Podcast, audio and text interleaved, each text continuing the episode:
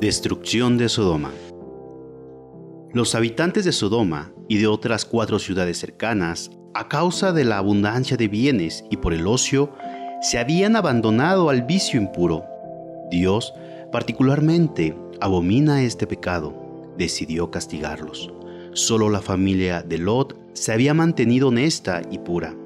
Libre de este horrible pecado, Dios la salvó.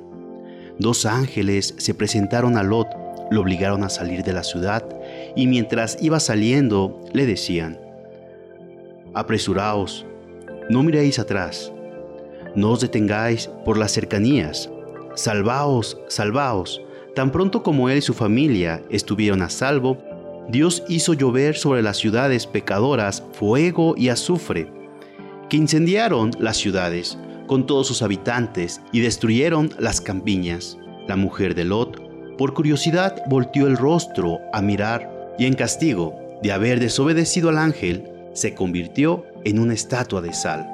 Desde entonces, aquella fertilísima llanura es un desierto árido. En ella se ha formado un lago llamado Mar Muerto.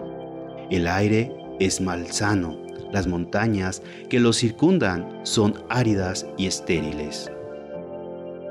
Reflexión en este relato, Dios nos muestra que nunca olvida a ninguno de sus hijos, aunque vivan entre malvados.